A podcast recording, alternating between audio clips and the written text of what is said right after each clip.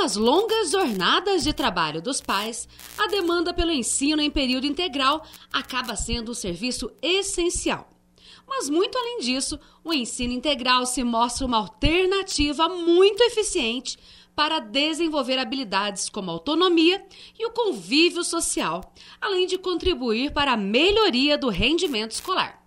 A modalidade também proporciona aos alunos mais tempo para o lazer, cultura e prática de exercícios físicos. Esses foram os detalhes destacados pelo vereador Bruno Dias, que pôde conferir na última segunda-feira, dia 30 de maio, o serviço de tempo integral oferecido na Escola Municipal Antônio Mariosa, o CAIC da Árvore Grande. A modalidade atrai aqueles que não têm com quem deixar os filhos ou buscam oferecer atividades complementares supervisionadas, como esportes, reforço escolar, dentre outros.